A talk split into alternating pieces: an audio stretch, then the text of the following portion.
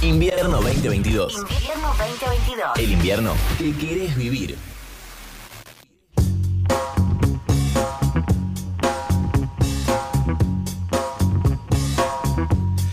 8 son los minutos que pasaron de las eh, 12 del mediodía y como todos los jueves lo tenemos a Rubén Beduret que llega con Eco Noticias. Bienvenido eh, y buenos días. Buen mediodía de viento en Darreira. Claro, no es de, de jueves, buen mediodía de viento. De viento, sí. Bueno, eh, es más o menos normal un poco la época, un poquito más allá, un poquito más allá, eh, más acá, más allá digo, eh, es época de vientos. Veníamos bien, veníamos bien, estábamos desacostumbrados al viento, pero ahora venimos 3, 4 días seguidos de que está soplando con, con ganas. Pero la primavera ya está asomando, ya vemos las plantas, las viejas acacias eh, con las hojitas. Ya tienen los brotecitos verdes, sí. Sí. sí, sí. Bueno, no, no sé qué dice. Estaba acá, por lo menos hasta el jueves. El otro jueves, este, hay ahí una mínima de 3, 2, no sé si. Pero siempre hay heladas después. No, de- no, alguna va a aparecer en septiembre. Siempre, siempre aparece alguna heladita. Llegó a helar en, un- este, en diciembre, ¿no? Sí, aparte venimos con un invierno bastante tranquilo, salvo por ahí en, en mayo, que, que por ahí tuvimos unos cuantos días seguidos de, de heladas. Después, la verdad que, que fue un invierno bastante apacible.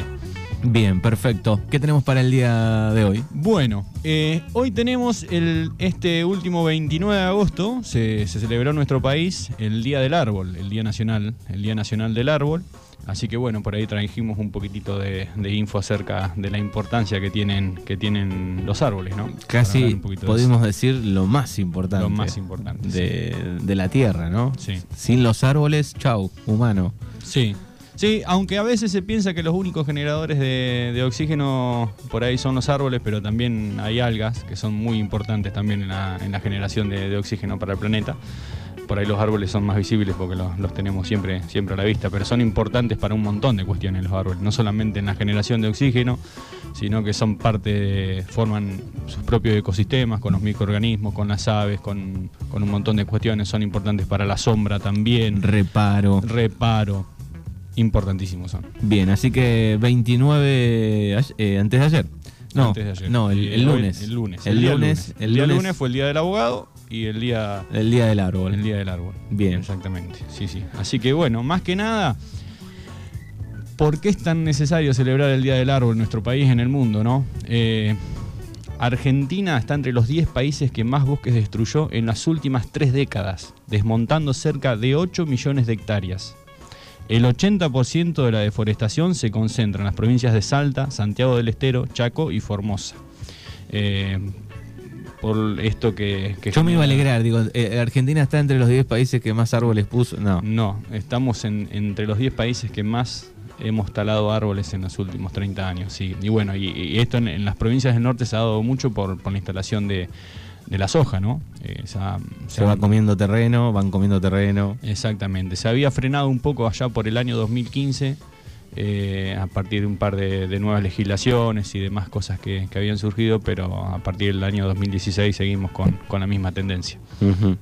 Eh, Así que a- aquella zona la, la más complicada. Sí, sí, lamentablemente sí, y donde tenemos los mayores pulmones verdes de- del país también, ¿no?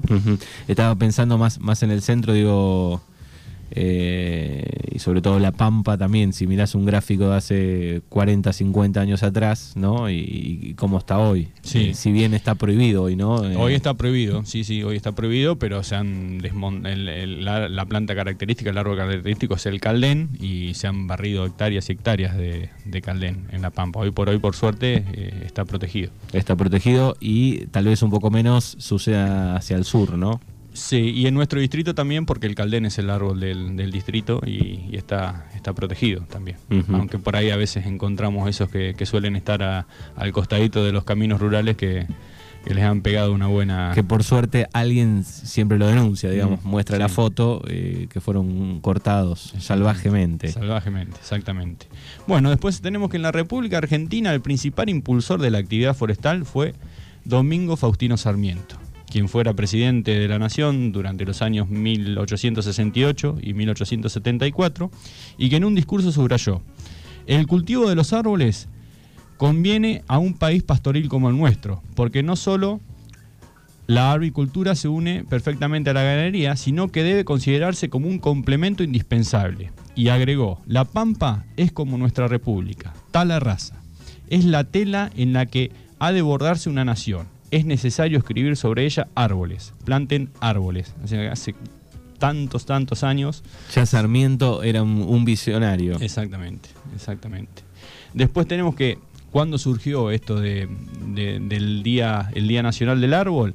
30 años después, el 29 de agosto del 1900, el Consejo Nacional de Educación, en base a la iniciativa del doctor Estanislao Ceballos, instituyó esta fecha en celebración del Día del Árbol, cuyo festejo se concretó a partir de 1901. ¿Cuál es el árbol, el árbol forestal argentino? ¿Sabes? Eh, forestal. El árbol forestal argentino.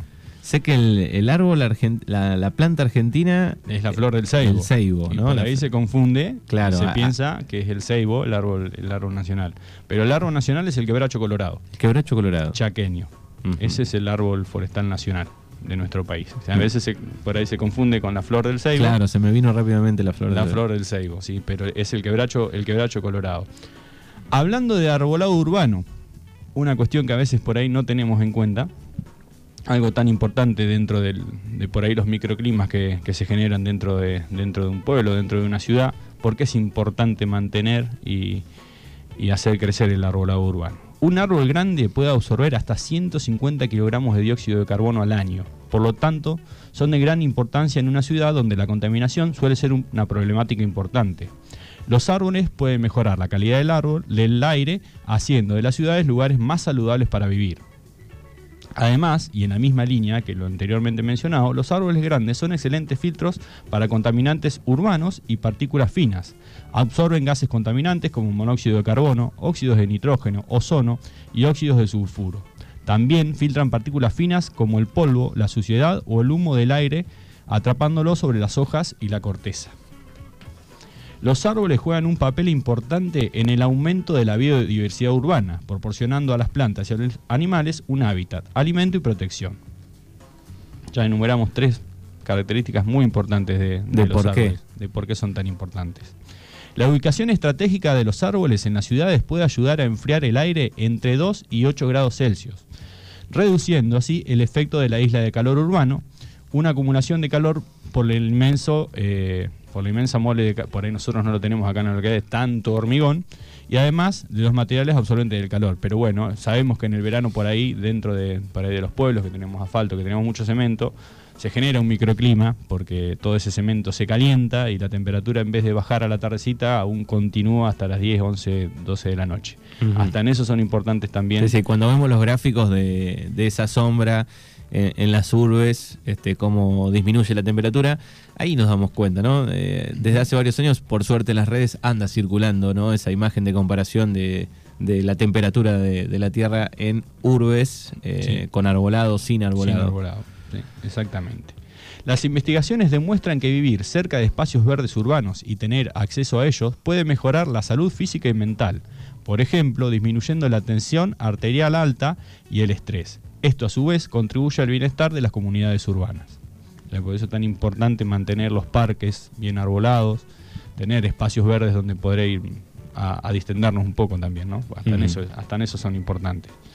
Los árboles maduros regulan el flujo de agua y desempeñan un papel clave en la prevención de inundaciones y en la reducción de los riesgos de desastres naturales. Un árbol maduro de hoja verde permanente, por ejemplo, puede interceptar más de 15.000 litros de agua al año. La colocación correcta de los árboles alrededor de los edificios puede reducir la necesidad de aire acondicionado en un 30% y reducir las facturas de calefacción en invierno entre un 20 y un 50%. Por ahí, el que lo quiere ver desde el lado del, cuidado del bolsillo, hasta para eso también son importantes eh, los árboles.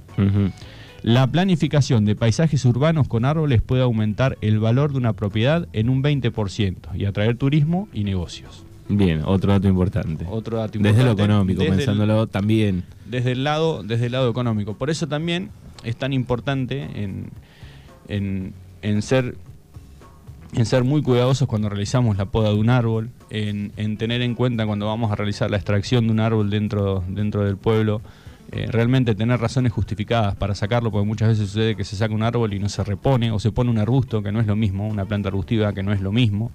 Eh, tener en cuenta ese, ese tipo de cuestiones, porque, porque son muy importantes los árboles dentro de... Ni hablar que... que disminuyen hoy justo un día de viento, tenemos hoy un día de viento, eh, habría que por ahí imaginarse qué sería de un pueblo en el que no tuviera ningún árbol. Sin nada. ¿Cuánto más eh, sentiríamos el viento hoy dentro, dentro del pueblo si no tuviéramos ningún tipo de, de cortina, de cortina vegetal? ¿no? Sí, a, a mí me pasó que cuando conocí eh, Esquel, me llamó la atención eso de Esquel. Obviamente es por el lugar, ¿no? El Debe- lugar. Debe ser la tierra, que debe ser muy difícil. Este, ahí, eh, que no había plantas. No hay plantas, No hay plantas, nada. todas las casas peladas. Mm. Y, y pensaba eso en el, en el viento, ¿no? Eh, y también pensaba en, este, bueno, cuánta gente por ahí ex- extrae la planta, saca la planta y chanta cemento total. Todo cemento. Eh, No pasto, no planta, todo cemento, digo, ¿no? Eso después en el Y después, verano- y después ponemos el auto en la, en la vereda del vecino porque el vecino tiene árbol y tiene sombra. Y ahí se arma la discordia Eh, también de, de- de vecinos, ¿no? Estás usando mi sombra, sacaste las plantas. Claro. Eh, así que bueno, es, es importante remarcar esto que eh, al momento de sacar una planta eh, hay que pedir permiso, ¿no? Hay que pedir permiso, hay que justificar realmente. Ah, Tenemos una realidad, nosotros en, en la localidad, por ejemplo en Darreira, eh, en su momento, hace 50 años, eh, nosotros el- la planta que predomina el árbol es el olmo, la, es la acacia bola o, o- o el olmo en su mayoría. Eh, en ese momento casi no existían las, las veredas de cemento, no tenían baldosa, era todo, era todo tierra. El olmo por ahí tenía un rápido crecimiento, se adaptaba muy fácil a, la- a las características climáticas de, Es bastante de- feo el olmo. de la localidad, pero por ahí lo que se buscaba en ese momento era un, una- un árbol que, que tenga crecimiento rápido, que sea rústico, eh, que se adapte. Y, y bueno, por ahí no se tuvieron en cuenta las consecuencias que trae el olmo, por ejemplo, que hoy por hoy encontramos un montón de casas que tienen las veredas o hasta incluso dentro de su casa Llega hasta el baño. los pisos levantados por las raíces de, por las raíces de los olmos, de los olmos, ¿no? Y hoy por hoy ya, en su gran mayoría, eh, están llegando a su etapa de senectud los olmos. Eh, tarde o temprano, de a poco hay que ir haciendo un, un recambio, pero es importante que cuando se sacan, se repongan por, por otro árbol, ¿no? Bien, eh, hay una lista, hay ciertas variedades que se adaptan a la región, se puede consultar eso. Sí, siempre lo recomendable, a ver, eh, esto no lo digo yo, lo recomendable es apostar a las plantas nativas.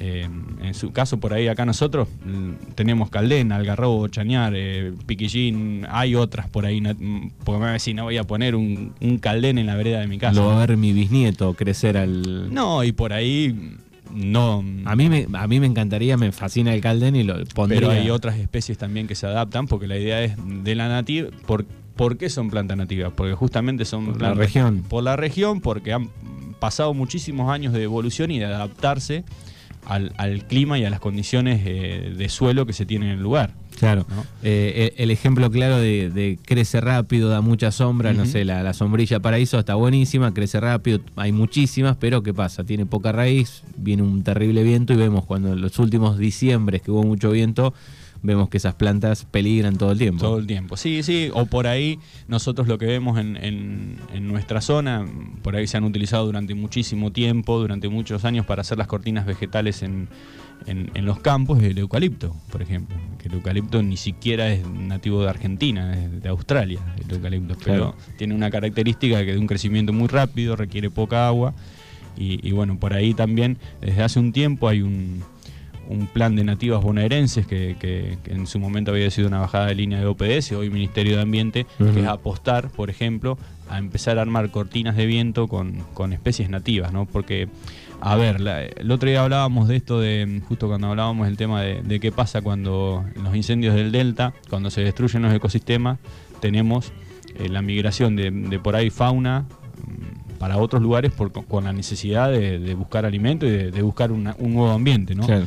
Con los árboles pasa lo mismo. Si nosotros introducimos especies que no son nativas de, la zona, también estamos introduciendo también especies de animales, insectos que no son nativos del- lugar. Entonces, como eso constituye un, ecosistema, también por eso es importante apostar a, las especies nativas, ¿no? Claro, pero uno rápidamente piensa, bueno, no sé, en, un- eucalipto eh, es un poco inviable, me parece, ¿no? Eh, en pleno centro. No, no, no, no. Esto ahí, sería como cortina de, de Hablando reparo de- a las afueras. de ¿no? cortinas de reparo a las afueras. Pero hay, hay variedades, hay especies que por ahí no son nativas, nativas de. Nosotros por ahí estamos muy. eh, eh, estamos en la provincia de Buenos Aires, pero, pero nuestras características son muy similares a de La Pampa. Por ahí, cuando Sí, uno sí. habla nativas y de ese caldén, uno piensa en La Pampa, por ahí. Lástima que tarda tanto en crecer el cal- Tarda el mucho, caldén. tarda mucho en crecer. Y cuesta, eh, cuesta En- la germinación, ¿no? Se da a través en, de... en realidad, en realidad si, si se le da mucha agua durante los, los primeros años, tiene un crecimiento rápido. Eh, porque uno, en realidad el caldén justamente se adaptó a esta zona, por ahí poca agua, sí tiene un crecimiento lento, pero con, con el agua de lluvia. Pero si se lo riega, en los primeros, durante los primeros años se la está ayudando a que, a que se acelere el crecimiento. Claro, hay, hay un ejemplo que es el, el que hay en el, en el agrotécnico. eh, dentro, Mm, del, dentro dentro, del- del agrotécnico, eh, yo creo que en el 99, 2000, por ahí lo pusieron, era chiquito.